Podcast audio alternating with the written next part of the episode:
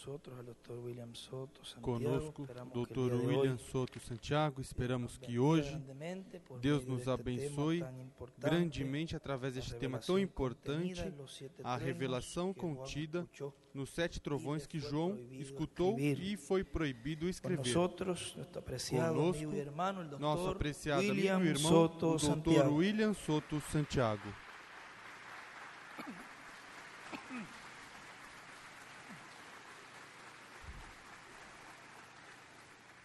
Muy buenos días, amables amigos Muito bom dia, amáveis amigos e irmãos presentes e aqueles que estão nas diferentes nações, ministros e igrejas. Que as bênçãos de Cristo, anjo do pacto, sejam sobre todos vocês e sobre mim também. No nome do Senhor Jesus Cristo. Amém.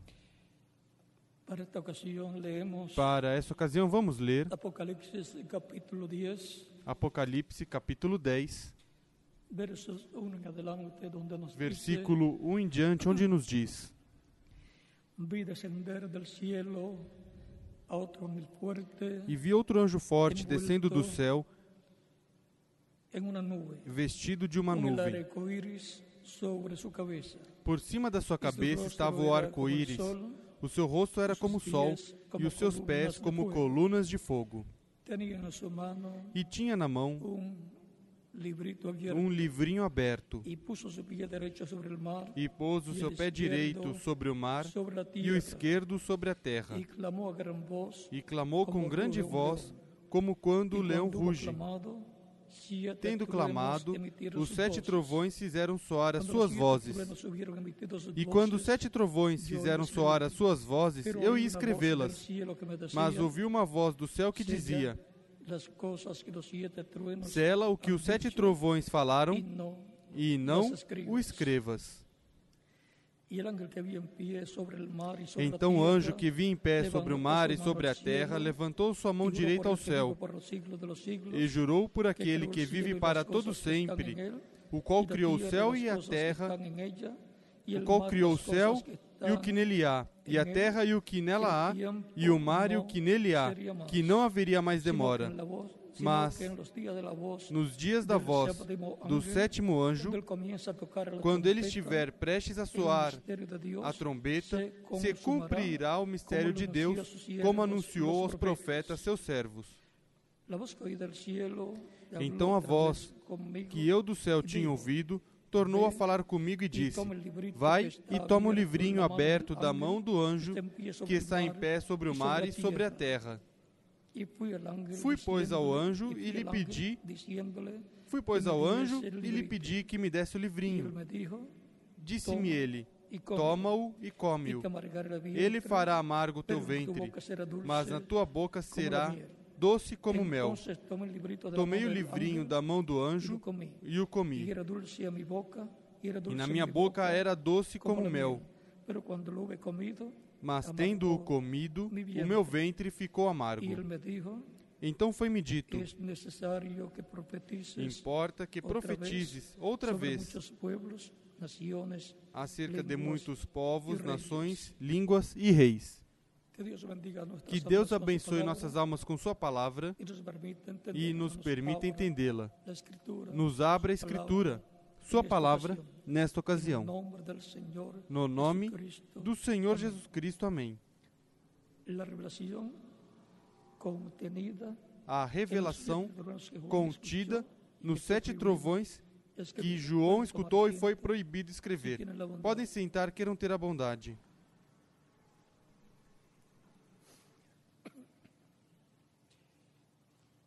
¿Por qué son tan importantes estos siete truenos Por que estes sete trovões de Apocalipse, 10? capítulo 10, são tão importantes?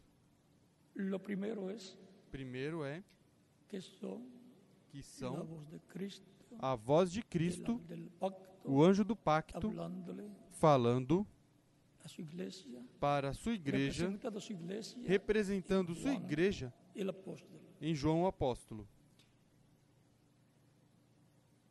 Aquí, Aqui, en el capítulo 10, no capítulo 10, Cristo está falando como um leão. É muito importante notar notar, isto, porque isto concorda com as palavras do ancião de Apocalipsis de capítulo 5, versos de Apocalipse, capítulo 5, 1 en adelante, versículo 1 em diante. y sobre todo, E sobretudo, vamos a leerlo aquí mas vamos lê-lo aqui, para que claro para que vocês tenham um quadro claro truenos da importância Apocalipsis capítulo 10. dos trovões de Apocalipse, capítulo 10. Capítulo 5 de Apocalipsis, de verso Capítulo Vamos lá, 5 diz. de Apocalipse, versículo 1 y em diante diz: E vi na mão direita do que estava sentado no trono um livro, um livro escrito por, dentro e por fora, selado com sete selos. Este ángel de Apocalipsis, capítulo 10, viene con ese librito Este anjo de Apocalipse, capítulo cual 10, en vem com esse livrinho capítulo 5 aberto, o qual em Apocalipse, capítulo 5, está fechado. E vi um anjo forte, e vi também um anjo forte bradando com És grande voz: Quem é digno de abrir o livro e de lhe romper os selos? Este anjo está preguntando quién es digno está perguntando: Quem é digno para tomar este livro e abrir estes selos que estão cerrados. fechados? Y el ninguém, Nem no céu, nem na terra, nem embaixo da terra podia abrir o livro, nem olhar para ele. Ou seja, que ninguém era digno daqueles que estavam vivos na terra, daqueles que haviam morrido e seus corpos estavam sepultados, e daqueles que estavam no céu. Também ninguém era digno. Nenhum ser humano era digno para tomar este livro e abrir os selos. Este livro é o título de propriedade Este dos livro é de propriedade é dos céus e da terra. É o título de propriedade da vida eterna. É é o livro da vida do Cordeiro. É o livro onde estão escritos os nomes de todos os que formariam a igreja do Senhor Jesus Cristo. Continua dizendo: E eu chorava muito, porque ninguém fora abrir achado digno de abrir o livro, nem de o ler, nem de olhar para ele. Todavia, um dos anciãos me disse: Aqui aparece um dos anciãos. Todavia, um dos anciãos me "Recuerden que disse Lembrem que João estava muito, triste, chorava muito, porque se não aparecesse ninguém digno de abrir este livro, tudo estaria perdido. E, consequentemente, tudo regressaria ao nada. Desaparecería la raza humana. A raça humana desapareceria.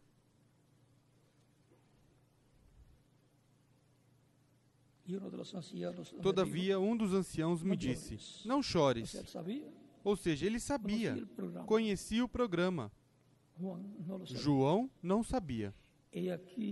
Olha, o leão da tribo de Judá, a raiz de Davi, venceu para abrir, o livro e os seus sete selos. O leão da tribo de Judá é Cristo. En Apocalipsis capítulo Em 22, Apocalipse, capítulo 22, verso 16, versículo el mismo 16, Jesucristo dice, o próprio Jesus Cristo disse: Eu, Jesus, enviei o meu anjo para vos testificar coisas estas coisas nas igrejas.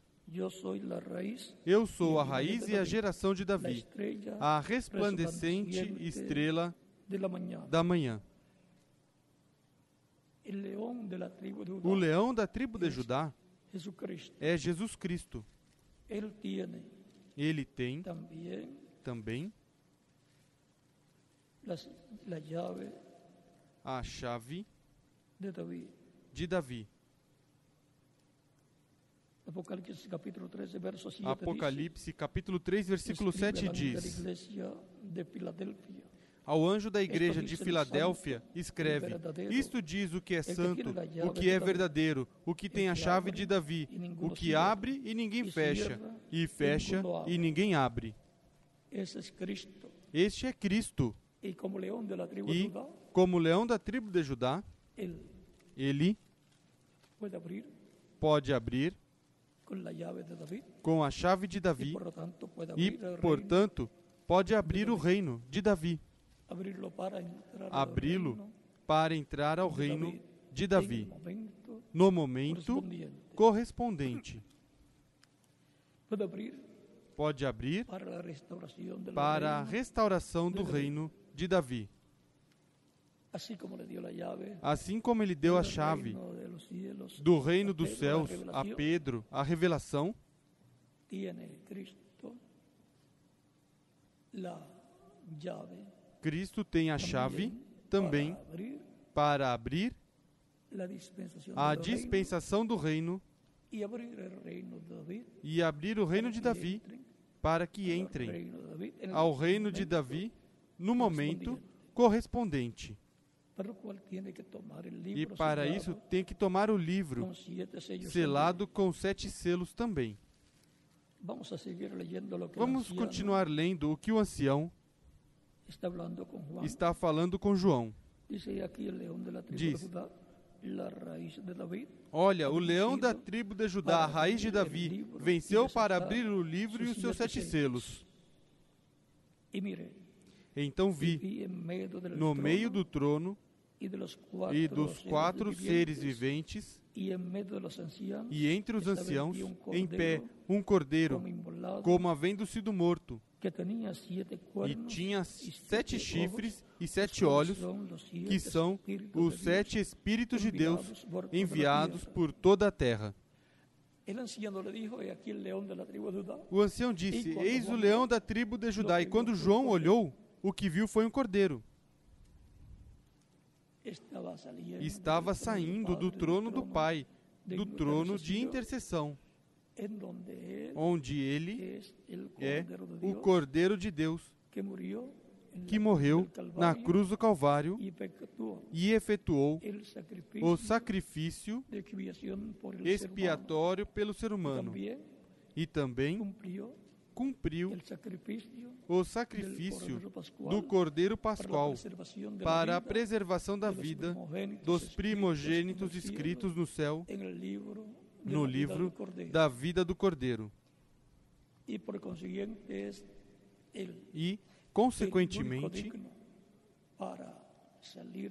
ele é o único digno para sair do trono de intercessão, quando completar sua igreja e, consequentemente, quando tiver redimido até o último escrito no céu no livro da vida do Cordeiro.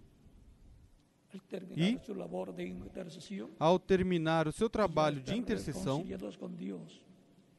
e já estarem reconciliados com Deus, todos os escolhidos, eleitos, escritos no céu no livro da vida do Cordeiro, então já ele sai do trono de intercessão onde ele está, como o Cordeiro de Deus,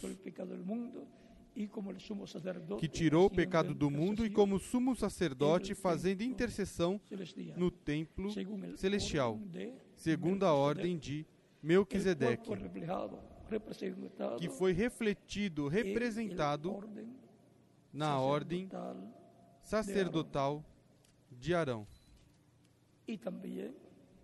E também em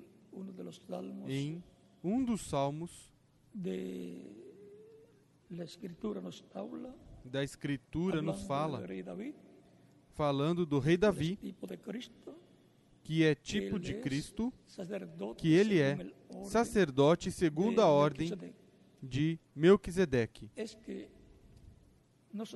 que não somente em Davi, mas de Adão até aqui, em todos os profetas, Cristo se refletiu e a obra que ele realizaria.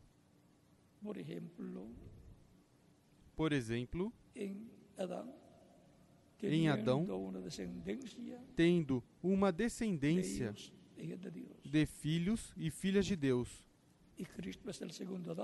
E Cristo é o segundo Adão, tendo uma descendência que nasce da água e do Espírito através de escutar a pregação do Evangelho de Cristo, ser batizados em água em seu nome, e Cristo batizá-los com Espírito Santo e fogo, e produzir neles o novo nascimento. E assim nascem, não da vontade de varão, não da vontade da carne nem de varão, mas de Deus, do Espírito de Deus. São João capítulo 1, versículos 10 ao 13.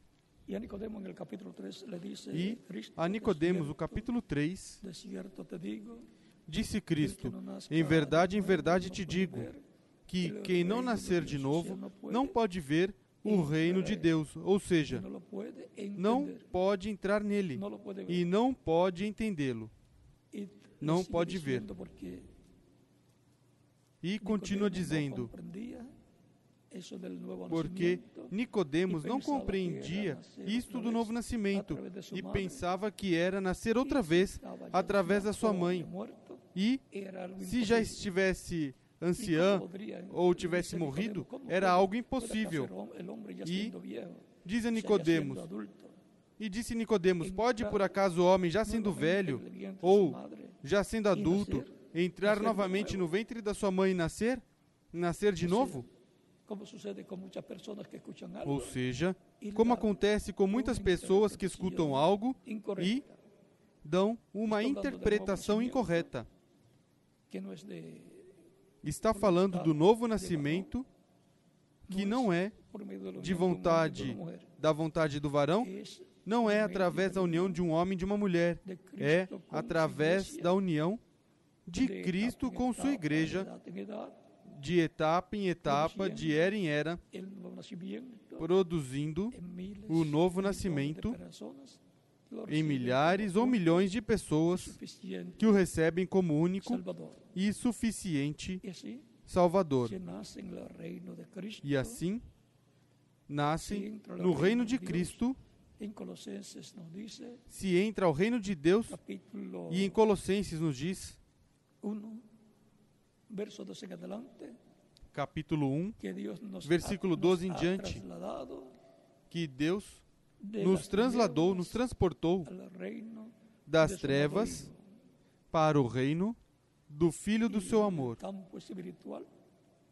E no campo espiritual, os crentes em Cristo, nascidos de novo, entraram no reino de Deus, no reino de Cristo, que está na esfera espiritual.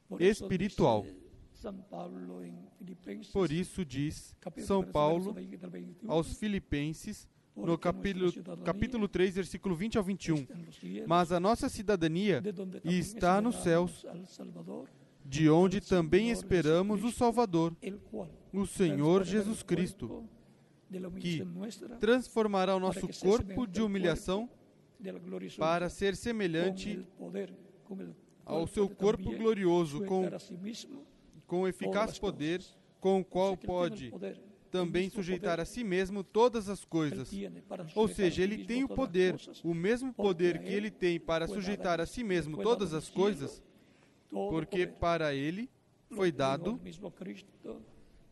foi dado no céu todo o poder.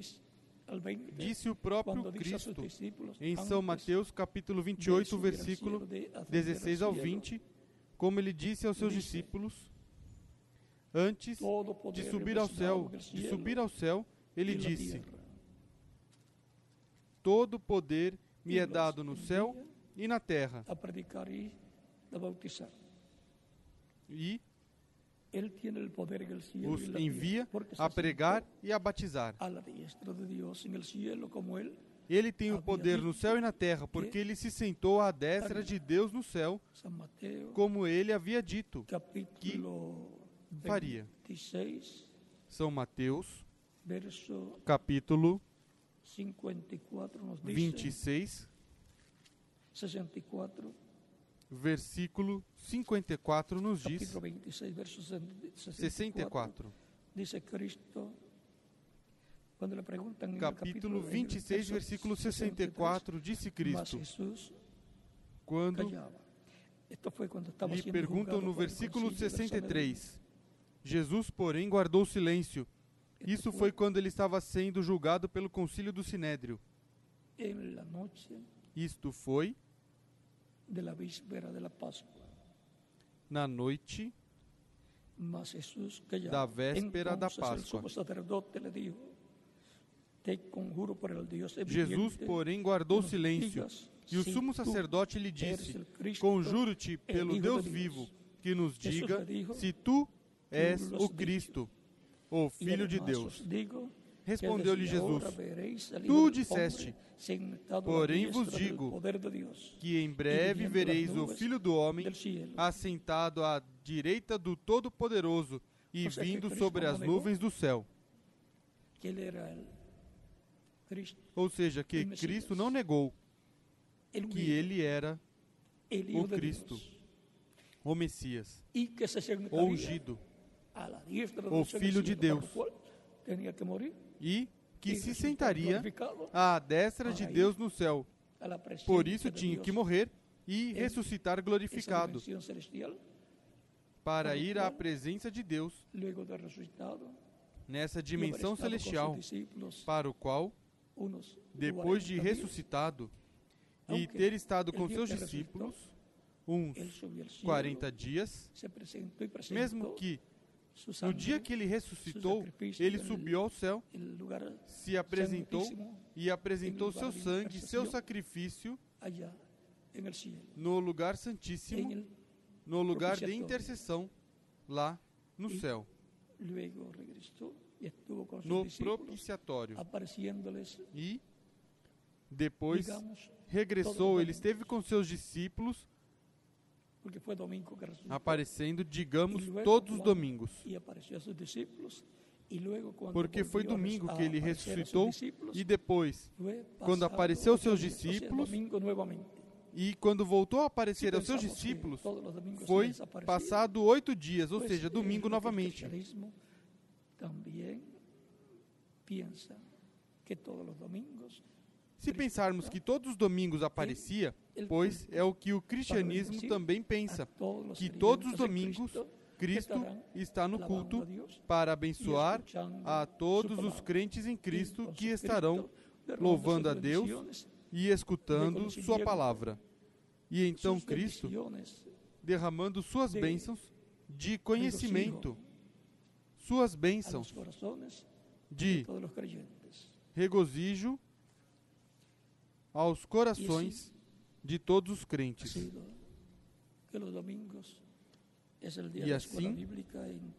las iglesias. Tem sido que os domingos é o dia da escola bíblica em todas as igrejas, exceto os que guardam o sábado. Os discípulos,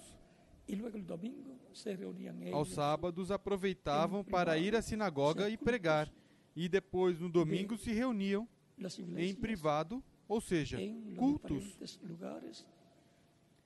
das igrejas nos diferentes lugares, de Israel, as quais tinham sido formadas pelos crentes em Cristo de cada território e depois, quando o evangelho passou aos gentios lá na Ásia Menor.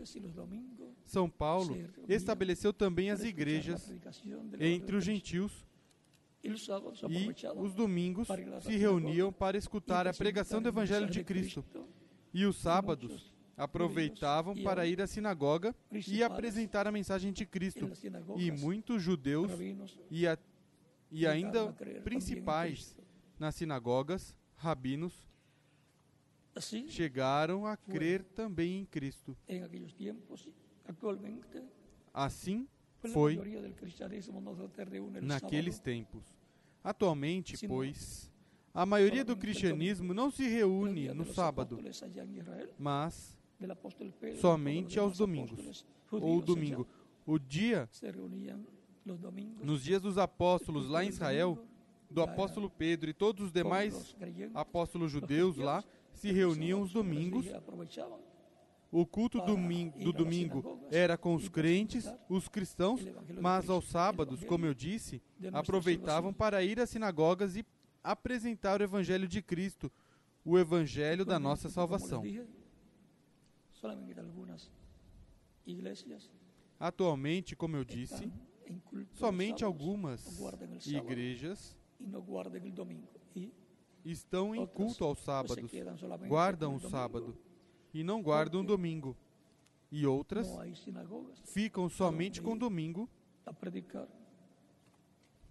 porque não há sinagogas para onde ir pregar. E se houver, pois, talvez não sejam bem-vindos. Agora, temos que entender. Isto é para bem-vindos para que preguem a Cristo. Podem ser bem-vindos para estarem sentados e escutar tudo o que seja falado, ainda que são muito fechados com relação aos cultos. São atividades com judeus. E somente alguns convidados que, que alguns judeus levam. Mas isso não é nenhum problema.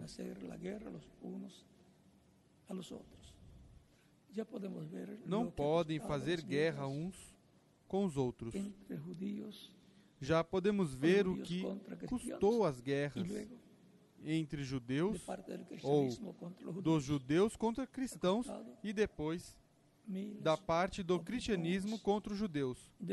Custou milhares ou milhões de vidas, os quais morreram nessas guerras religiosas. Não desejamos que ocorra novamente. Ainda que,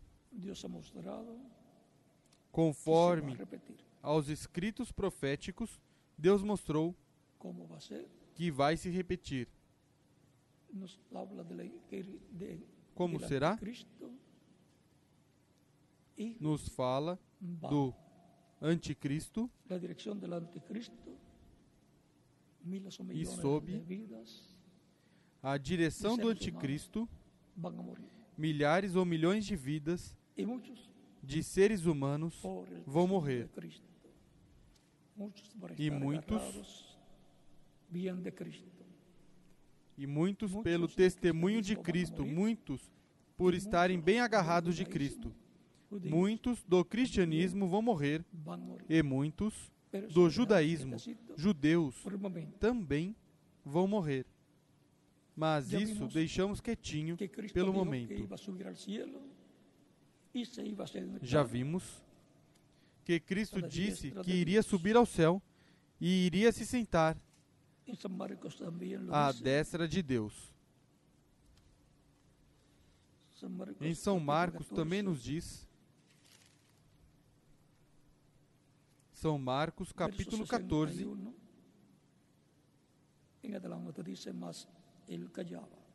Versículo 61. 61 em diante diz: Mas ele calou e nada respondeu.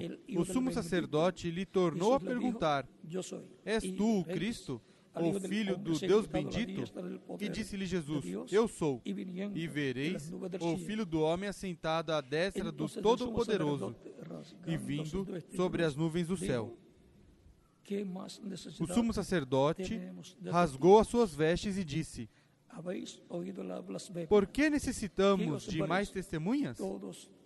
Vós ouvistes a blasfêmia. Que vos parece?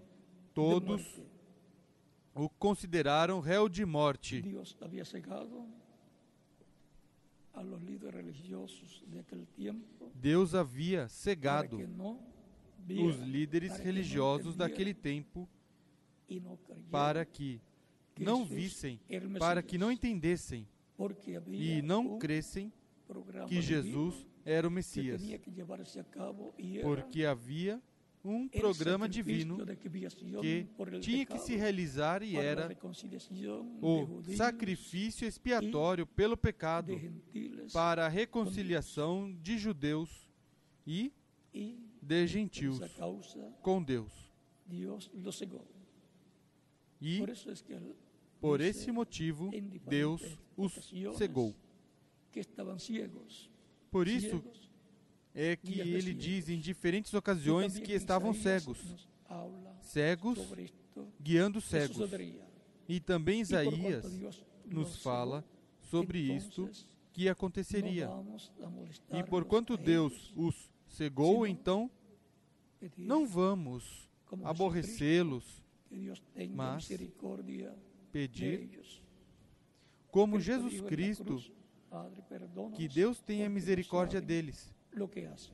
Cristo disse na cruz: Pai, perdoe-os, porque não sabem o que fazem.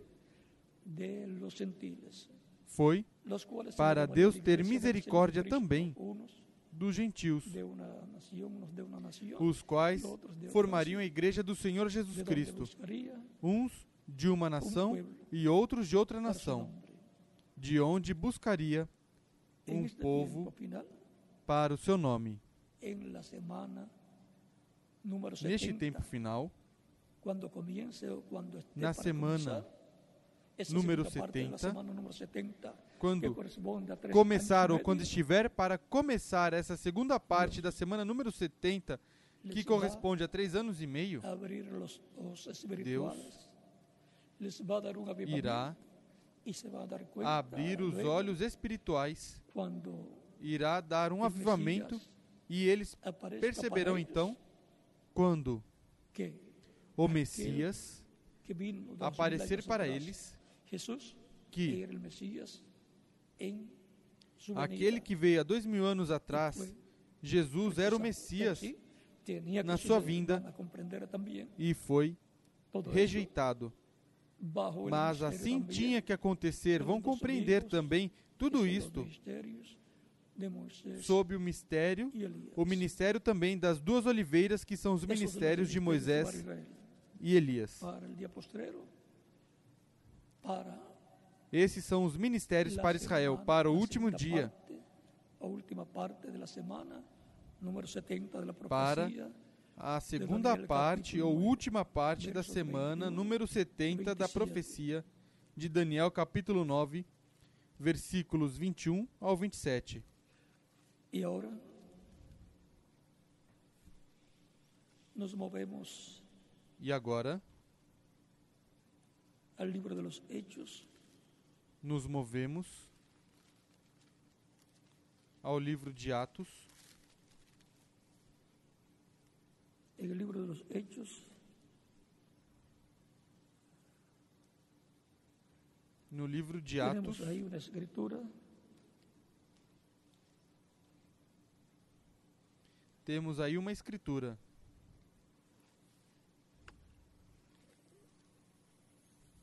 debe ser el capítulo 7, Deve ser capítulo 7, verso 55, cuando estaban apedreando versículo 55, quando Esteban, estavam él dice, apedrejando a Estevão, ele disse: Diz a Escritura: vosotros recibisteis la ley por disposición de ángeles y no la guardasteis. Oyendo estas cosas, se enfurecían. Vós recebestes a lei por e ordenança de os anjos e não guardaste. com- Ouvindo essas coisas, se, se enfureciam em seus corações e rangiam os dentes contra ele. Mas ele, cheio do Espírito Santo, fixando os olhos no céu, viu a glória de Deus e Jesus, que estava à "He aquí veo os direita de Deus, e disse: Olhai, eu Deus." vejo os céus abertos e o Filho do Homem, que está em pé à direita de Deus. E se buscarmos nas cartas apostólicas, tanto de São Pedro como de São Paulo, veremos que eles também mostram que Cristo está à destra de Deus, à destra do poder de Deus. E, consequentemente, todo o poder divino que é manifestado, todo o poder de Deus que é manifestado, vem através de Jesus Cristo.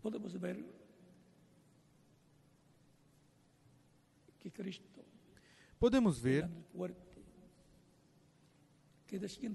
que Cristo, o anjo forte, que desce do céu,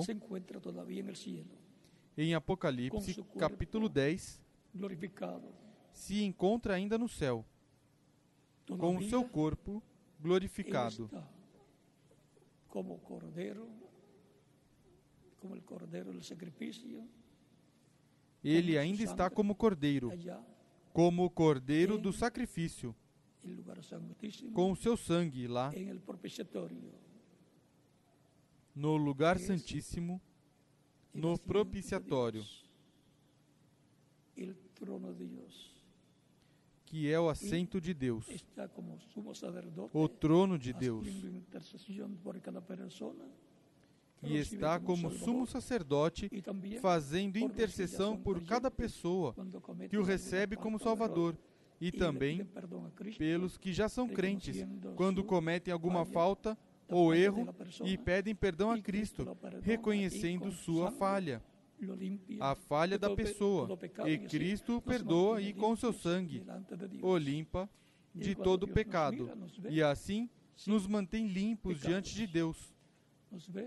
E quando Deus nos vê, nos vê sem pecados, nos vê através do sangue de Cristo, o qual tomou o pecado que confessamos para Ele, foi lançado no sangue de Cristo e regressou ao seu lugar de origem, que foi o diabo.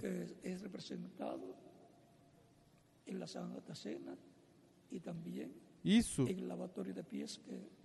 é o que é representado na Santa Ceia e também no lava-pés, que mostra que nos mantém limpos todo o tempo. Ou seja, que quando recebemos a Cristo, pedimos perdão para Ele, reconhecendo que pecamos, que somos pecadores e Cristo, com seu sangue, nos limpa de todo pecado. E, se comete alguma falta, não tem que voltar outra vez a confessar e pedir perdão pelos pecados que já tinha cometido antes de se converter a Cristo, antes de receber a Cristo como Salvador. Esses já foram apagados.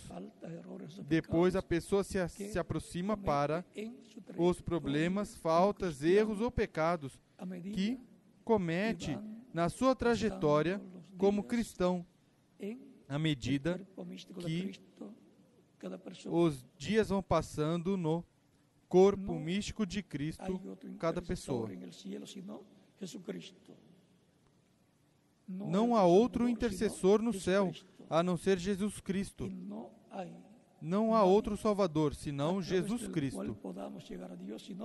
E não há ninguém através do qual podemos chegar a Deus, a não ser através de Jesus Cristo. Ele mesmo disse quando disse: Eu sou o caminho, a verdade e a vida.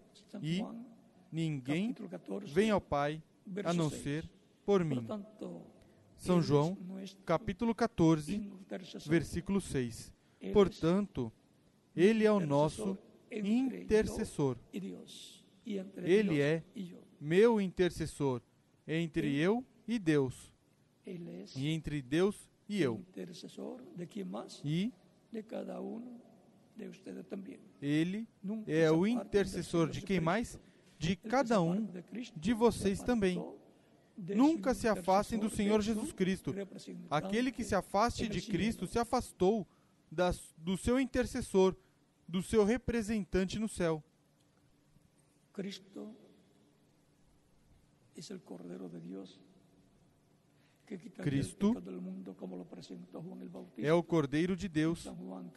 que tiraria o pecado do mundo, como o apresentou João Batista em São João capítulo 1, versículo 29 ao 36, quando disse: Eis o Cordeiro de Deus que tira o pecado do mundo.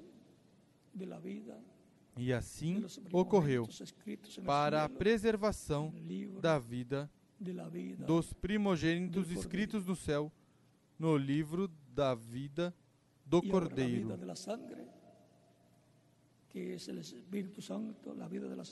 E agora a vida do sangue, que é o Espírito Santo, a vida do sangue de Cristo é o Espírito Santo, o qual vem ao crente em Cristo e produz o novo nascimento. Nasceu no reino de Deus e, consequentemente, está no reino de Deus sentado em lugares celestiais com Cristo Jesus, nosso Senhor.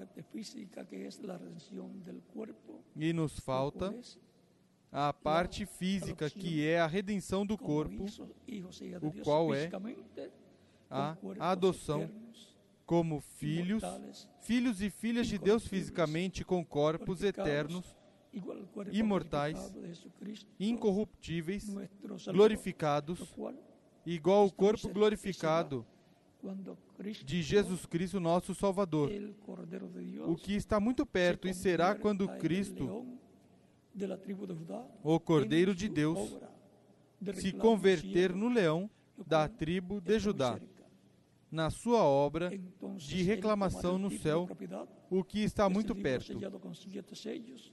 Então ele tomará o título de propriedade, que é o livro selado com sete selos, o livro da vida do Cordeiro, onde estão os nossos nomes escritos desde antes da fundação do mundo. Ele tomará esse título de propriedade selado com sete selos e o abrirá no céu. Ao abri-lo no céu, em, logo corresponde fazer a obra de reclamação de tudo o que ele redimiu com seu sangue. As pessoas que redimiu com seu sangue, as quais o receberam como único e suficiente Salvador. Os reclamará e os transformará. E aqueles que morreram os ressuscitará em corpos glorificados. Reclamará também o trono de Davi, ao qual ele é o único herdeiro. E, consequentemente, reclamará o reino de Davi, o qual ele, o qual ele o restaurará. Para isso é a sua vinda com o livrinho aberto na sua mão. Ao ter o livro aberto na sua mão, é como numa corte, quando há o caso de uma herança, de um título de propriedade, consequentemente, quando o juiz declara quem é o herdeiro e lhe dá a escritura de que essa propriedade é sua, e então depois vem a reclamação. Já foi feita a reclamação, foi pedido, se reclamou na corte e depois que é ditada a sentença a favor da pessoa, em seguida corresponde realizar sacan a las personas que están en la propiedad que no les corresponde. A obra onde tiram as pessoas que estão na propriedade que não lhes corresponde. Estão ilegalmente. Assim também neste planeta Terra. A humanidade que vive não tem o título de propriedade está nesta terra temporariamente, está habitando o lugar que a Escritura disse De. Deus é a terra e sua plenitude. Pertence a Deus o planeta Terra es completo. E o está herdeiro do planeta Terra com tudo o que tem é Jesus Cristo. Hebreos capítulo 1, verso 1 en Aqui está na Escritura. Aqui está a Escritura, Hebreus, capítulo otro 1, tiempo, por los versículo 1 padres, em diante diz: Havendo Deus outrora falado muitas vezes e de muitas maneiras aos pais pelos profetas, Lembrem que é através dos profetas que Deus sempre falou ao seu povo. Porque não fará nada o Senhor sem antes revelar os seus segredos aos seus servos, seus profetas. Amós, capítulo nos ha 3, hablado por versículo 8. Por Jesucristo, a quien constituyó A nós falou-nos nestes últimos dias pelo Filho, ou seja, por Jesus Cristo, a quem constituiu herdeiro de tudo, Quem é o herdeiro de tudo? de toda a, criação, o Senhor Jesus Cristo. Diz: Por quem fez o mundo. Deus, através de Jesus Cristo, fez o universo. Deus, através de Jesus Cristo, estando no seu corpo angelical, o corpo teofânico chamado anjo do pacto e chamado o Verbo, fez o universo. São João capítulo 1 nos fala disso também, quando nos diz: No princípio era o Verbo, e o Verbo estava com Deus, e o Verbo era Deus. Ele estava no princípio com Deus, todas as coisas foram feitas por Ele, e sem Ele, nada do que foi feito se fez. Nele estava a vida, e a vida era a luz dos homens. Ele trouxe a vida, todo o universo, através do Verbo que é Cristo. Deus criou todas as coisas através de Cristo, anjo do pacto, através de Cristo em seu corpo angelical. Deus criou todas as coisas. San Juan capítulo 1, verso São João capítulo 1, versículo 14 dice, 1 ao 4 e São João capítulo 1, y aquel verbo fue versículo Hecho carne. 14 diz: y habitó entre nosotros, E o Verbo se fez carne como e habitou entre nós. E vimos sua glória, a glória como do e unigênito do Pai, cheio de graça e de verdade. Cheio de graça e de verdade. Ou seja, que Cristo, é o Verbo. que estava com Deus e era Por Deus, o anjo do pacto, o corpo el angelical de Deus. 8, versos Por isso foi que ele disse aos 56 al judeus, 58, no capítulo 8, versículos 56 ao 58, Abraham, vuestro padre, deseó ver mi día, lo vio y se gozó. Abraão, vosso pai, tiene 50 desejou ver o meu dia, o viu e se alegrou. E disseram os que judeus, não tendes 50 anos, e dizes que viste Abraão? Cristo disse, antes que Abraão nascesse, eu sou. De Como era? era o anjo do pacto, o verbo, o corpo angelical de Deus. Era a imagem do Deus vivente. Llamado también el ángel del pacto É o corpo angelical de Deus, chamado também o anjo do pacto, e chamado também o. Espírito Santo, porque o Espírito Santo é um corpo, de outra dimensão. Porque um espírito é um, é um corpo, mas de outra dimensão. Deus faz aos seus anjos espíritos e aos seus ministros chamas de fogo. Hebreus capítulo 1, versículo 5 ao Antes 7. que Abraham fuese, Antes que Abraão existisse, Cristo era, existia. E existia antes de todas as coisas. De 11 São Paulo aos Efésios, 25. capítulo 1 Y ahí tenemos el misterio Versículo de Dios, el Padre 11. Ao 25. conforme a Colosenses capítulo 2, E aí temos o mistério de Deus, o 12 Pai e de 13. Cristo, conforme a Colossenses capítulo 2, y ahora versículos 2 ao 3. E agora que en Cristo Jesús encontramos estaba Dios en toda su plenitud. que em Cristo Jesus estava Deus em toda a sua plenitude. A plenitude da divindade estava em Jesus Cristo, ou seja, Pai, Filho e Espírito Santo. Como? em você e em mim está nossa plenitude, alma, espírito e corpo.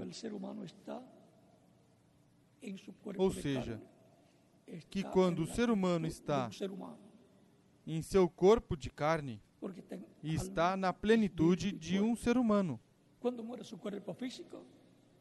Porque está em alma, espírito e corpo.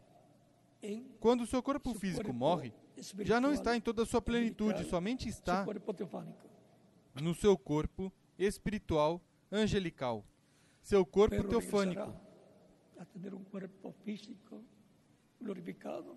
Mas regressará para ter um corpo físico glorificado se for um crente em Cristo, nascido no reino de Cristo, nascido de novo. Em Hebreus capítulo 1, continua dizendo em Hebreus capítulo 1 o Filho é o resplendor da sua glória. Versículo 3. E a expressa imagem da sua pessoa. A imagem da pessoa de Deus é Cristo em seu corpo angelical. Por isso, quando aparecia o anjo do pacto, que é Cristo em seu corpo angelical, em diferentes ocasiões, através do Antigo Testamento, os profetas, aos quais aparecia ou a outras pessoas, dizia que viram a Deus cara a cara. Mas São João capítulo 1, versículo 18 diz: Ninguém nunca viu a Deus. Não há uma contradição aí. O unigênito Filho que está no seio do Pai, ele o revelou. Ele o revelou, o deu a conhecer. Deus se revelou através de Jesus Cristo. Jesus Cristo esteve revelando a Deus. Por isso ele dizia: Eu não faço nada de mim mesmo. O Pai que mora em mim, ele faz as obras. Ele não falava nada de si mesmo, a não ser o que escutava o Pai falar. Isso era o que ele falava. E como ele via o Pai fazer, assim ele fazia. Ou seja, que o via em visão, a Deus fazendo as coisas em outra dimensão, na dimensão de Deus. E isso mesmo então Jesus falava e o realizava. Assim, Deus lhes mostrava tem sido também com os diferentes profetas. Deus mostrava para eles, Deus mostra as coisas em outra dimensão. E isso em seguida, e eles em seguida falam nessa dimensão, fazem como viram fazer. Fazem como viram Cristo fazer em outra dimensão. Assim fazem aqui e se materializa, se materializa o que eles viram acontecer nessa outra dimensão.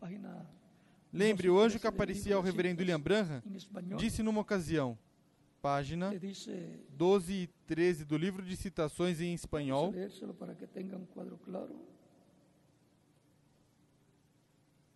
diz, vamos ler para que tenha um quadro claro. da página 12 e comienzo da página 13 diz ao final da página 12 e começo da página 13 diz. Foi uma partezinha. Ele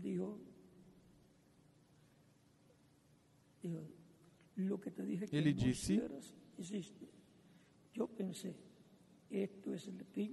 O que te disse que não fizeste, fizeste. Eu pensei: Isto é o fim este é o meu fim agora. E ele disse: A primeira vez que eu te disse que dissesse que deste um estirão, um puxão lento, ele estava ensinando a pescar na visão. Lembrem, e guardasse silêncio sobre isso era quando eles colocavam suas mãos nas tuas. O teu segundo puxão ou etapa, quando eu te disse que sacudisse mais rápido e que guardasse silêncio, sacudisse, ou seja, desse um puxão mais rápido na linha de pesca.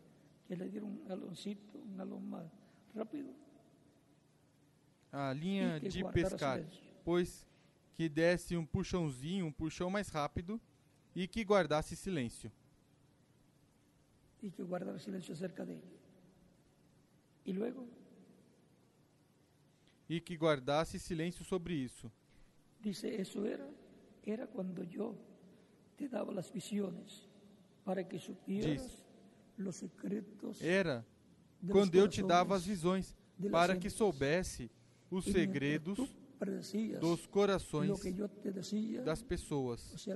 E enquanto tu predizias o que eu te dizia, ou seja, o que lhe mostrava em visão e do que lhe falava, e enquanto eu te dizia, e enquanto tu predizias o que eu te dizia, eu fazia exatamente o que te dizia que fizesse. E ao invés de guardar silêncio sobre essas coisas, você subiu na plataforma e fizeste um espetáculo público destes dons divinos. Veja o que causou: uma multidão de, personifica de personificações carnais. Uma multidão de personificações carnais. Eu comecei a chorar verdadeiramente forte. Agora vejam. O anjo mostrava a pessoa e mostrava as coisas, os segredos que ele tinha que revelar para as pessoas e mostrava a cura da pessoa. Tudo isso o mostrava. Tudo isso lhe mostrava e ele revelava isso para a pessoa. E o declarava curado, livre.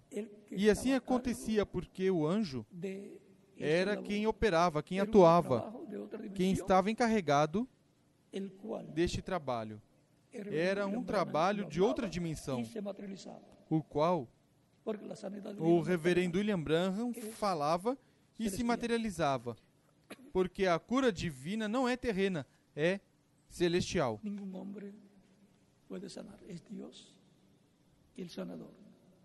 Nenhum homem pode curar, é Deus, o curador, quem cura. Podemos ver, portanto, como funcionava, e se funciona também. Podemos ver como funcionava. E assim funciona também o de Moisés com sua vara levantada na guerra contra Amaleque. E vocês podem ver em toda a história bíblica da relação de Deus através de seu Espírito com os profetas. E isso é o mesmo que vimos no reverendo William Branham, o qual vimos também em Moisés. Quando Deus mandava, quando Deus o mandava, ao faraó lhe dizia, lhe mostrava e lhe dizia, diga que vem que venha tal praga. Mostrava tudo e então Moisés fazia na forma que Deus lhe ordenava e as coisas aconteciam. É bom saber estas coisas porque temos a promessa é bom saber essas coisas porque temos a promessa de que os trovões trarão um avivamento para a igreja do Senhor Jesus Cristo. E mesmo que não se pode falar muito para não se interromper o programa divino, pelo qual não será dada tanta informação para evitar imitações. Lembre, o anjo já corrigiu o reverendo William Branham, porque revelou como funcionavam as coisas. E então aconteceram muitas imitações. Mas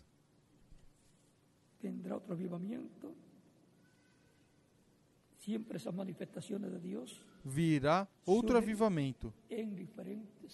Sempre essas manifestações de Deus surgem em diferentes eras, onde Deus envia um mensageiro com a palavra, essa palavra do céu, que así é conforme ao que está escrito na Bíblia, para que a fale, para que assim as coisas aconteçam e as bênçãos de Deus o venham através do Espírito para a igreja. Sempre tem sido o Espírito Santo através do qual Deus se manifesta e atua através de diferentes instrumentos. Agora aqui,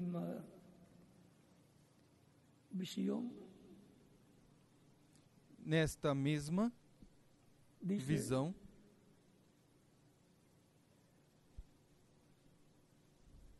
diz. Más adelante dice yo estaba tratando de pies mais adiante, diz: Eu estava tentando fazer meus pés um pouco antes. Eu disse, la sinto muito. Senhor. Eu não tinha percebido que estava usando a margem incorreta, ou seja, estava colocando o cadarço ancha, de um sapatinho de bebê e estava usando a parte mais larga, mas tinha uma parte bem fina, a qual podia entrar pelo buraco do sapatinho, mas estava usando a parte mais larga. E Não podia colocar este cordão ou cadarço do sapatinho do bebê. E esse sapatinho de bebê representa iglesia Ah, era representada pentecostal, Odisea Ah, era. Sétima da que igreja representada na igreja de Laodiceia da Ásia Menor. Para que saibam, Este simbolismo. a Ele disse, sobrenaturales não causar ensinar. A crianças coisas sobrenaturais sem causar comparações carnais. imitaciones. Ou isto, sentí que me iba dentro de imitações. más alta. Então, senti que ia para dentro de outra dimensão mais alta. Sempre é subindo. Como de era em era, vai se subindo, vai subindo. En una gran, en una carpa Eu estava parado no ar, em uma, em uma carpa, tenda grandiosa que jamais tinha visto na minha vida. Eu estava sobre as pessoas com a plataforma abaixo de mim, ou embaixo de mim. Yo había apenas terminado de predicar hecho el llamamiento al altar. Eu havia apenas terminado de pregar e tinha feito o chamamento ao altar. Ali havia centenas en e centenas de pessoas em pé, com as suas mãos para cima, ao ar, chorando.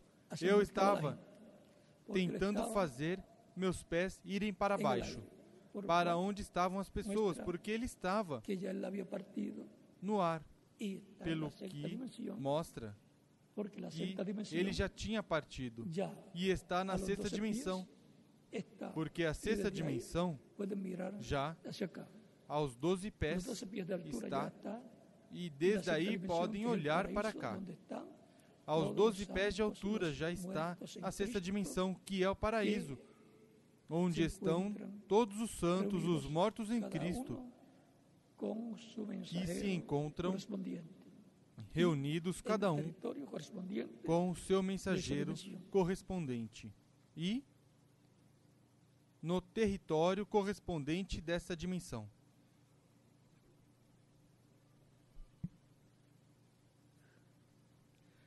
pero permanecí en el aire. un hombre con un corazón verdaderamente mas permaneci no ar. Um homem com um coração verdadeiramente amável, bem parecido, deu um passo diante das pessoas e disse: Queridos amigos, Enquanto nosso irmão Branham está tomando uns momentos de descanso de deste chamamento maravilhoso ao altar, vamos formar uma fila de oração à direita. de la carpa por dentro. Uma fila de oração se formou completamente ao redor da carpa, da tenda, por dentro, para fora, para a rua. E abaixo da rua, tão longe como podia ver. Dentro da carpa, eu olhei uma lona estendida como de quatro pés de altura, com uma porta adentro de este cerco, Neste cerco de lona, de madera cuadrado. Dentro deste cerco estava sentado um pequeno quarto de madeira quadrado. Estava sentado um pequeno quarto de madeira quadrado. uma senhora estava parada à porta do cerco de lona, tomando o nome e o cartão de oração da senhora encostada numa maca de rodas. Detrás da maca estava um homem com muletas e a senhora tomou seu nome e cartão também. Um homem forte saiu e empurrou a senhora na maca pela porta do cerco de lona e por uma porta para dentro do pequeno quarto de madeira. Eu ouvi o som familiar silvando, soando, ou seja, quando a coluna de fogo aparecia, ele escutava presencia. Aunque otras personas no o zumbido da sua presença. Ainda que outras pessoas não escutassem, ele o escutava. Yo oí el sonido familiar silbando hecho por la luz que acompaña mi ministerio. Eu ouvi o som familiar ouvi, silvando, zumbindo, feito pela luz que acompanha meu ministério. E eu o vi ir de mim para o pequeno o quarto. E ele disse: Este é o terceiro puxão. Ou terceira "Aquí etapa." Eu disse: Não entendo isto. E ele respondeu: Ali dentro te encontrarei. Eu observei e olhei a senhora enferma sair da porta no lado oposto do pequeno quarto. Ela tinha descido da maca e a empurrava. Uma senhora estava ali para tomar o seu testemunho em um gravador de fita e perguntou e perguntou o que o que tinha acontecido no pequeno quarto. Ela respondeu. Ela La respondeu: Eu não sei. Então saiu o homem levando suas muletas. A senhora perguntou para ele o que tinha acontecido no pequeno quarto. "Esto E ele respondeu: Eu não sei. O anjo do Senhor disse: Isto não será um espetáculo público. Não está escrito na Escritura das palavras de nosso Senhor, mas tu, quando orares, entre em tu tua câmara e fechada a porta, ore a teu pai em segredo, e o teu pai que te vê em segredo te recompensará em público. Não sejas como os hipócritas que fazem sua entonces aparência de coisas, mas entra em tua câmara secreta. Então o anjo do Senhor e eu descemos para dentro do pequeno quarto. O que ele me disse ali, terei que guardá-lo comigo, segredo, de mi vida. Secreto, o resto da minha vida. Ou seja, que ali ele viu coisas que, se chegasse a dizer, iriam sair muitas pessoas, pregadores imitando o que vai acontecer disse, neste lugar. Em uma ocasião, o anjo disse: Lembras o nome que buscava quando tiveste a visão? Assim que há um nome ali. E deve ser importante para estar ali. E para o reverendo William Branham estar buscando e para o anjo lembrá-lo. Assim que tem a ver, está relacionado com as coisas que estarão se cumprindo na terceira etapa em uma grande carpa catedral que vai surgir no meio dos crentes em Cristo. E, pelo que é mostrado, serão crentes em Cristo conhecedores do reverendo William Branham e crentes na mensagem do reverendo William Branham. Isso é para que vejamos com quem será que surgirá essa grande carpa catedral, a qual será de bênção para o cristianismo completo. Porque aí será que se manifestará essa terceira etapa, ou terceiro puxão, para a bênção da igreja. E aí é onde os sete trovões de Apocalipse serão revelados. Ou seja, o que os sete trovões falaram vai ser revelado à igreja do Senhor Jesus Cristo, porque João é o tipo e figura da igreja do Senhor Jesus Cristo que escutou o que os trovões falaram. E isso será a voz do Alfa e Ômega, a voz de Cristo no meio da sua igreja falando consecutivamente em uma nova era depois do tempo do ministério do reverendo William Branham, virá outro tempo, outro despertamento espiritual, outro avivamento no meio do cristianismo, do qual o reverendo William Branham falou. E o que esse avivamento vai produzir, vamos ver o que será es muy importante para todas estas personas que a estar pelo qual os trovões são muito importantes. O que os trovões falaram é muito importante para todas essas pessoas que estarão desfrutando deste avivamento que Deus vai derramar sobre seu povo.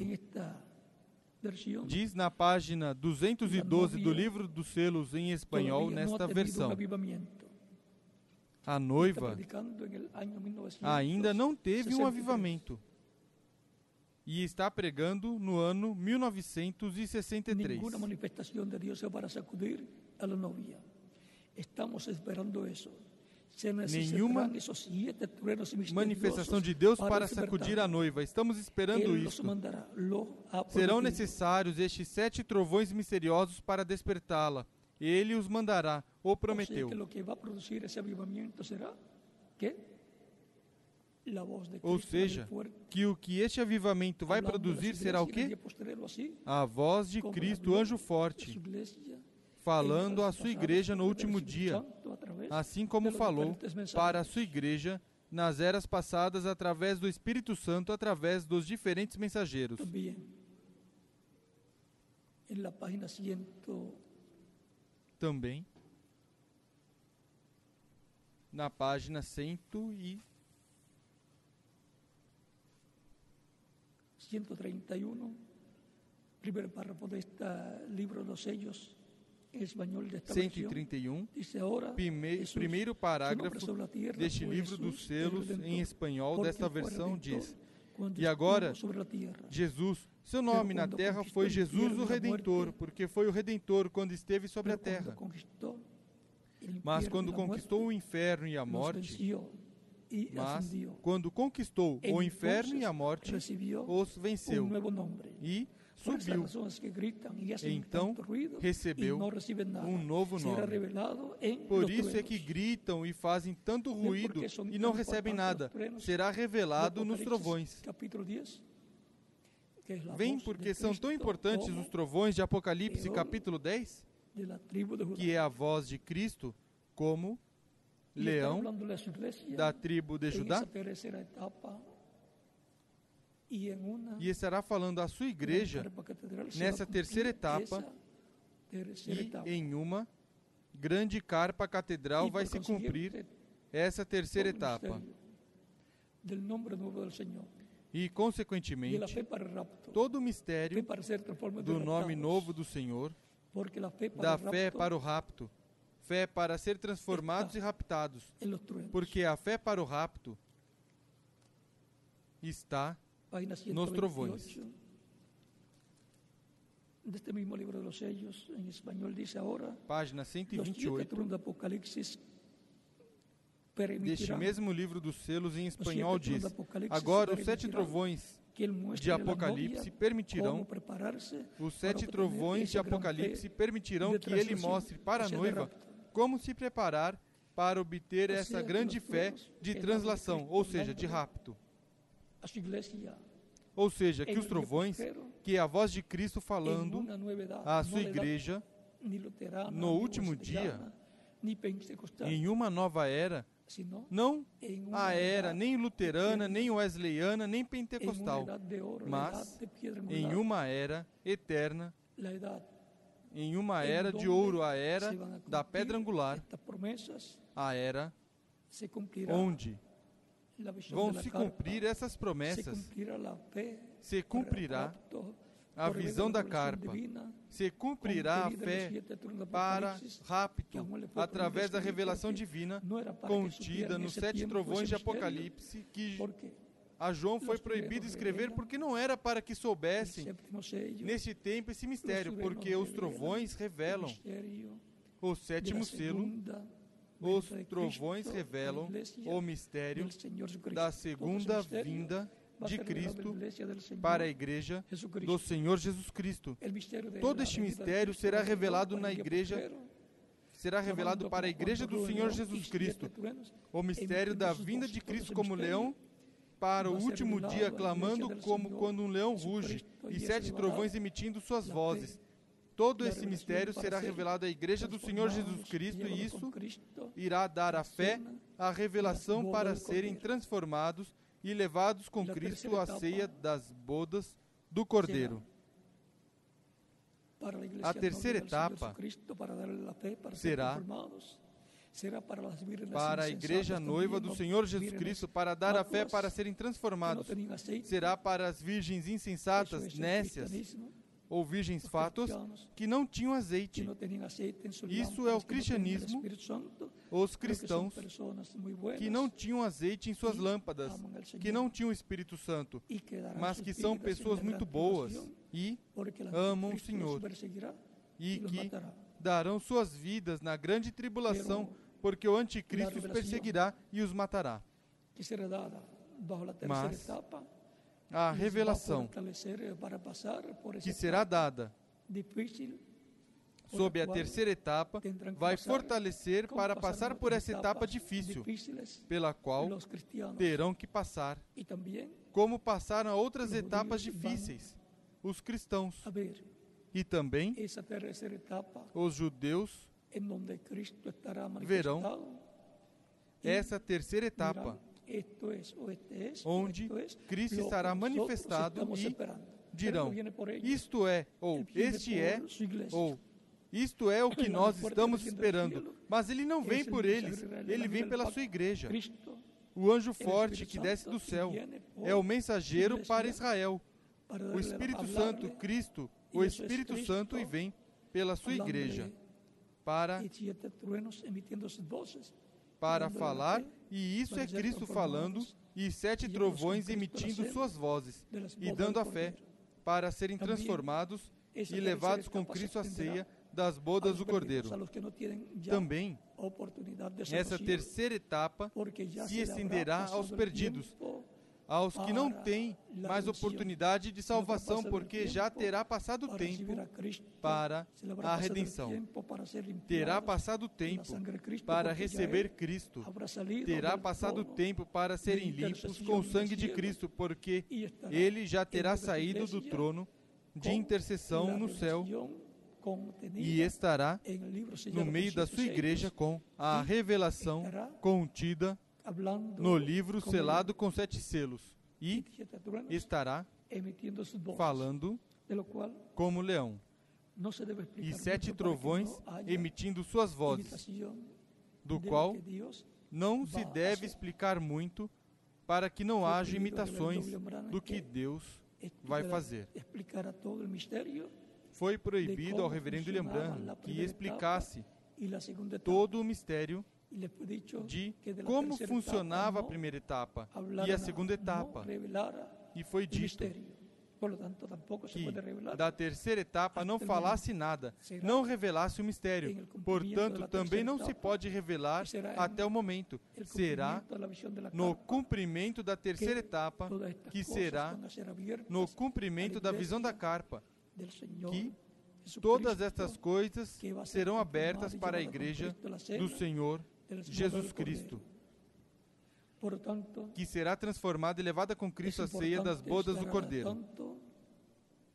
Portanto, é importante estar atualizado de todas estas coisas que vão, de, que vão acontecer sob a terceira etapa, que será cumprida em uma grande carpa catedral.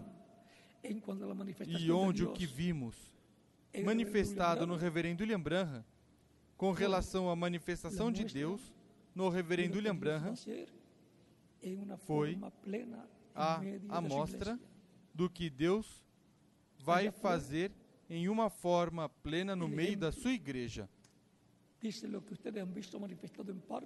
Lá foi o exemplo. Disse: O que vocês viram manifestado em parte, verão manifestado em toda a sua plenitude quando vier o aperto. Portanto, virá um aperto também. Como aconteceu no tempo dos apóstolos, lá em Israel, e como aconteceu no tempo do apóstolo Paulo entre os gentios. Houve um aperto muito grande e perseguição muito grande naqueles tempos, e voltará um aperto e perseguição grande neste tempo final mas haverá uma visão, a visão da carpa, que vai se cumprir no último dia, nesse tempo, e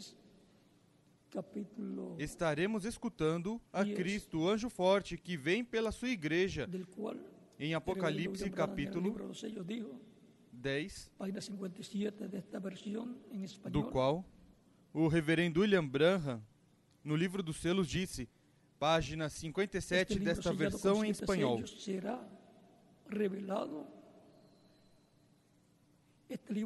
este livro selado com sete selos será revelado.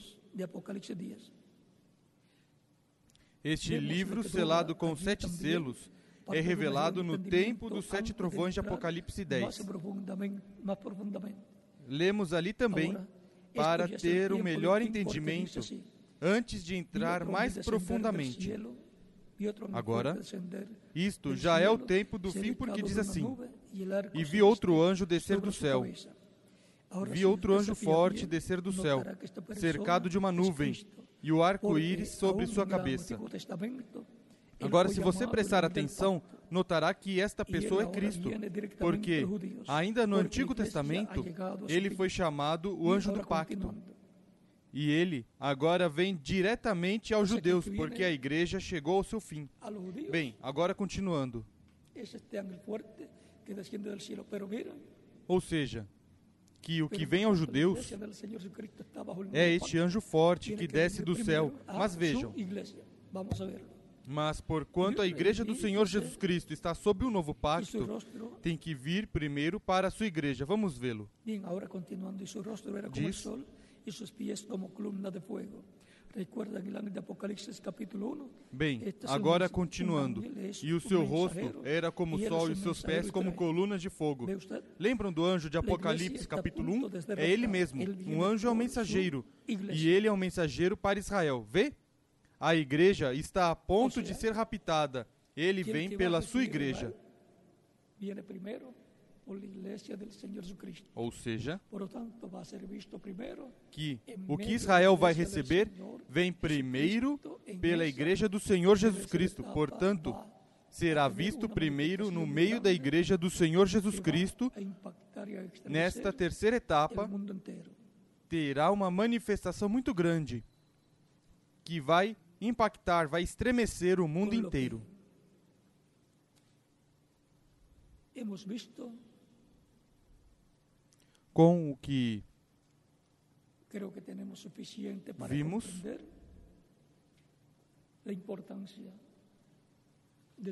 creio que temos suficiente para compreender a importância do 10 livro selado com sete selos e a importância dos sete trovões de Apocalipse 10 descendido al cielo con el librito, e, consequentemente, en a importância do anjo forte, que é Cristo, descendo do céu com o livrinho aberto na sua mão e clamando como quando um leão ruge, e sete trovões emitindo suas vozes.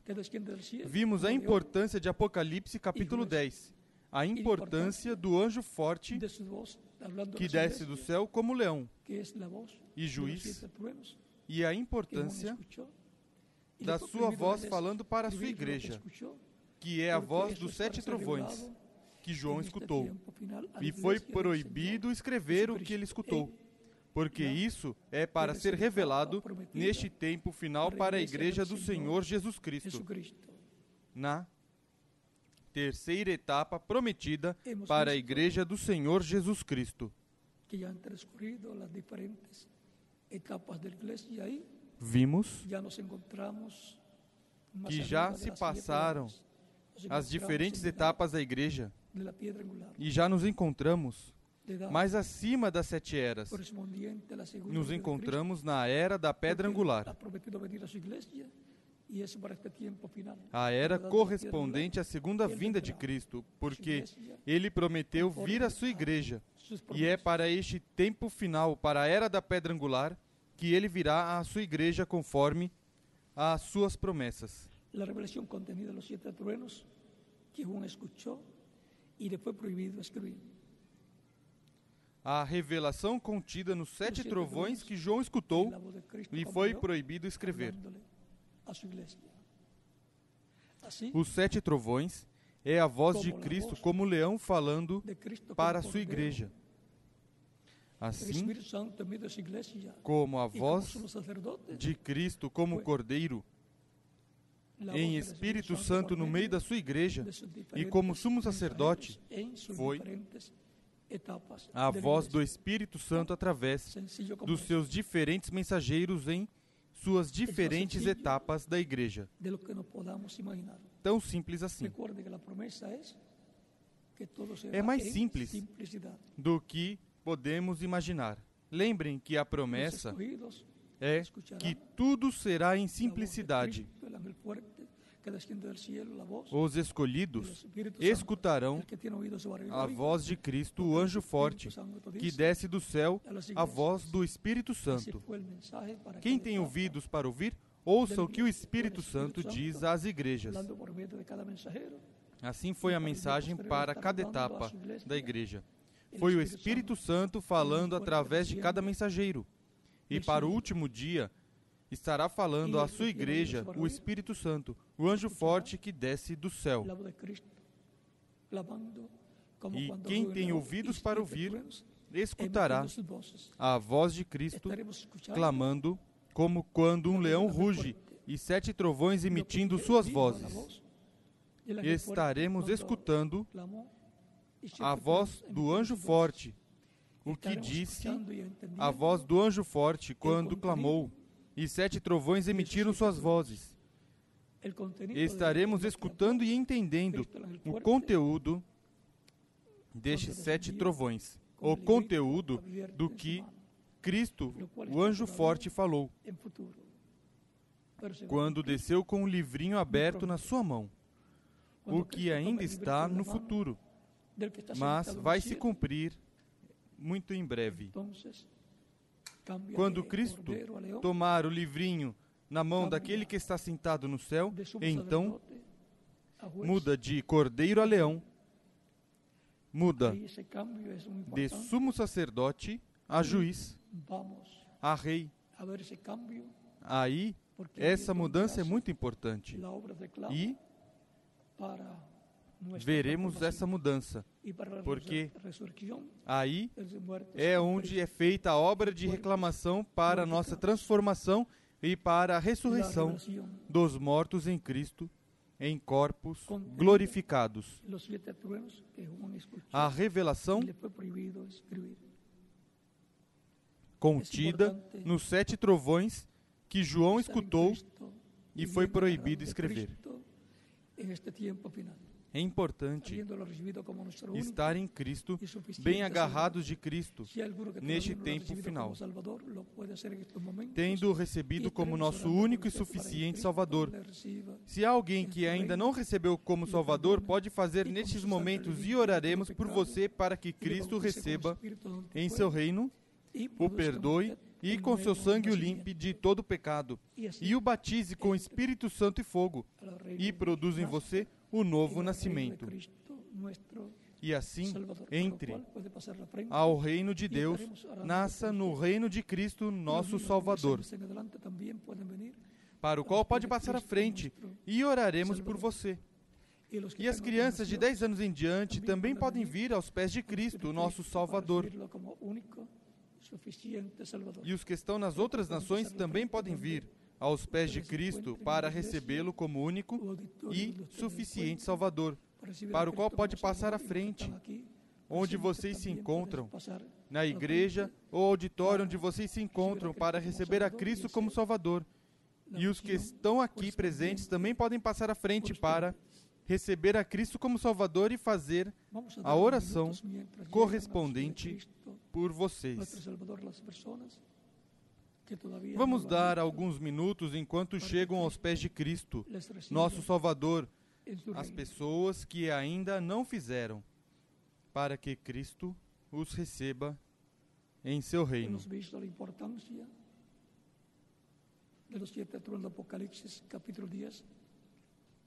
Vimos a importância dos sete trovões de Apocalipse, capítulo 10 porque estes sete trovões é a voz de Cristo falando para a sua igreja no último dia, na terceira etapa.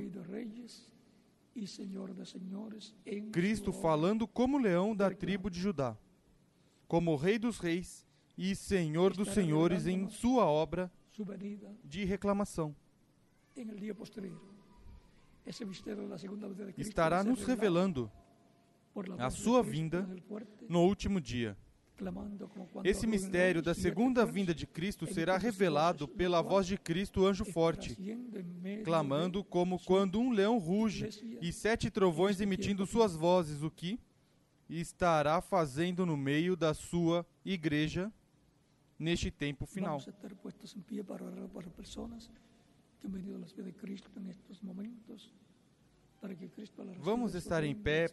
pelas pessoas que vieram aos pés de Cristo nestes momentos, para que Cristo os receba em seu reino, os perdoe e com seu sangue os limpe de todo pecado, sejam batizados em água no seu nome, e Cristo os batize com Espírito Santo e fogo, e produza em vocês o novo nascimento, vocês que o estão recebendo nestes momentos, para o qual, com nossas mãos levantadas a Cristo ao céu e nossos olhos fechados, Pai nosso que estás nos céus, no nome do Senhor Jesus Cristo, venho a Ti com todas essas pessoas que estão recebendo a Cristo como único e suficiente Salvador. Te rogo, os recebas em Teu reino e os abençoe. e produza neles o novo nascimento. No nome do Senhor Jesus Cristo, te rogo, ó Pai Celestial. Amém. E agora, aqueles que vieram aos pés de Cristo, repitam comigo esta oração.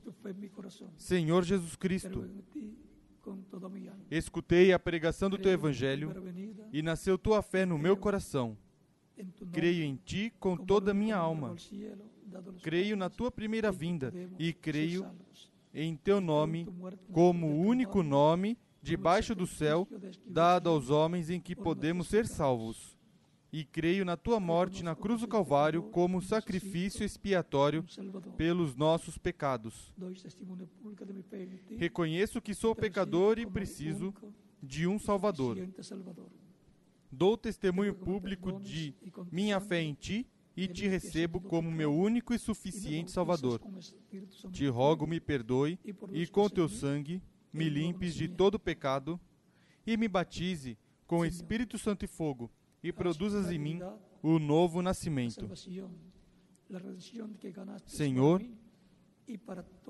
torne realidade a salvação, a redenção que ganhaste para mim e para toda pessoa que te recebe como Salvador. Te rogo, torne realidade em minha vida. Salva-me, Senhor.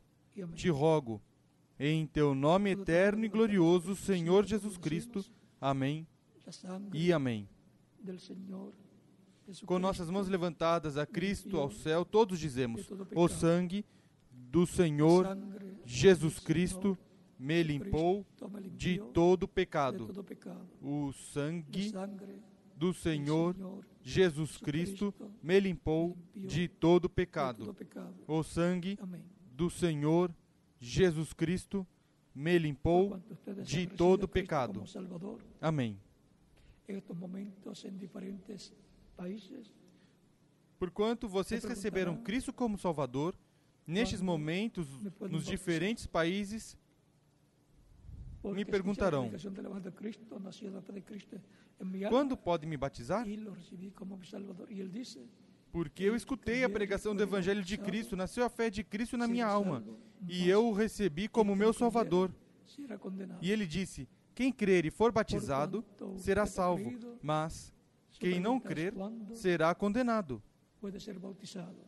Porquanto você creu, sua pergunta é: quando pode ser batizado? Porquanto creste em Cristo, pode ser batizado neste, nestes momentos. O batismo em água é um mandamento do Senhor Jesus Cristo. Ele disse: Ide por todo o mundo e pregai o Evangelho a toda criatura. Quem crer e for batizado será salvo. Ele mandou pregar e batizar todos aqueles que o recebessem como Salvador. O próprio Cristo foi batizado por João Batista. E se Cristo foi batizado, quanto mais nós temos necessidade de ser batizados em água no nome do Senhor Jesus Cristo. É que a água não tira os pecados, mas o sangue de Cristo. E no batismo em água, a pessoa se identifica com Cristo em sua morte, sepultamento e ressurreição. Tão simples assim é o simbolismo do batismo em água no nome do Senhor Jesus Cristo. Pois estávamos em Cristo desde antes da fundação do mundo. Somos filhos e filhas de Deus, do Deus eterno, filhos dos genes do pensamento de Deus. estávamos na mente de Deus como um pensamento, cada um de nós. E agora estamos manifestados na terra para obter a redenção da nossa alma e, em seguida, a redenção do corpo, que será a nossa transformação. Tipologicamente está sendo sepultado. No batismo em água, quando o ministro submerge nas águas batismais, tipologicamente está sendo sepultado. E quando o levanta das águas batismais, está ressuscitando para uma nova vida, para a vida eterna com Cristo em seu reino eterno. Tão simples assim. É o simbolismo do batismo em água no nome do Senhor Jesus Cristo. E assim a pessoa nasce da água e do Espírito e entra, nasce no reino de Deus, o que Cristo disse a Nicodemos: aquele que não nascer da água, do Evangelho e do Espírito, do Espírito Santo, não pode entrar ao reino de Deus. E aquele que nasce da água e do Espírito, pois entrou no reino de Deus. E está sentado em lugares celestiais em Cristo Jesus e com Cristo Jesus, nosso Salvador. Bem podem ser batizados aqueles que não foram batizados nos diferentes países. e receberam Cristo como Salvador nestes momentos. E aqueles que estiverem aqui presentes e não receberam Cristo e o receberam em seus corações e não foram batizados, também podem ser batizados. E as crianças de 10 anos em diante também podem ser batizados. Que as bênçãos de Cristo, anjo do pacto, seja com cada um de vocês e também comigo, os abençoe grandemente, os santifique, os justifique, os santifique, o, lhes encha da plenitude do Espírito de Deus e em breve produza em vocês e em mim a transformação, a adoção física, a redenção do corpo. No nome do Senhor Jesus Cristo. Amém. Que as bênçãos de Cristo, anjo do pacto, sejam sobre todos vocês e continuem passando uma tarde feliz, cheia das bênçãos de Cristo, nosso Salvador. Até o próximo domingo, primeiro Deus, e como sempre eu digo, quer seja pessoalmente ou pelo satélite, sempre estou sempre estou com vocês.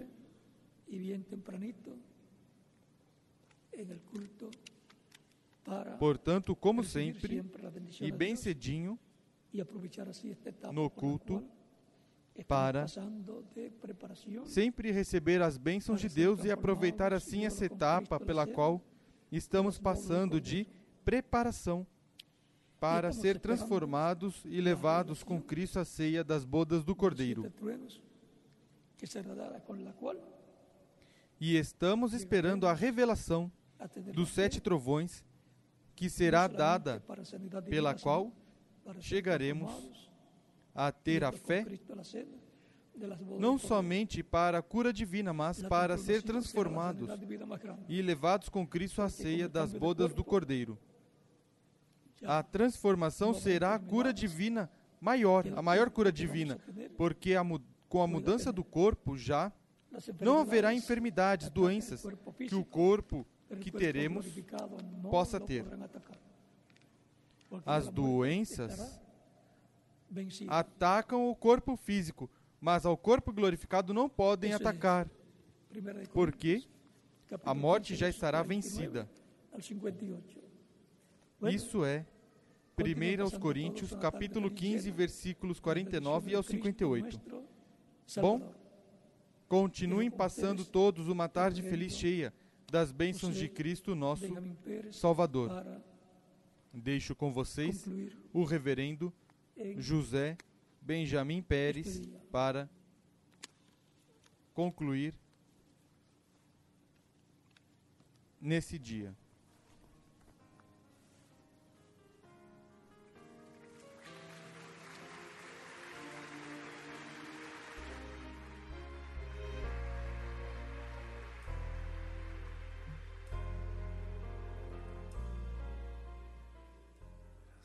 Padre Celestial, por su palabra, por este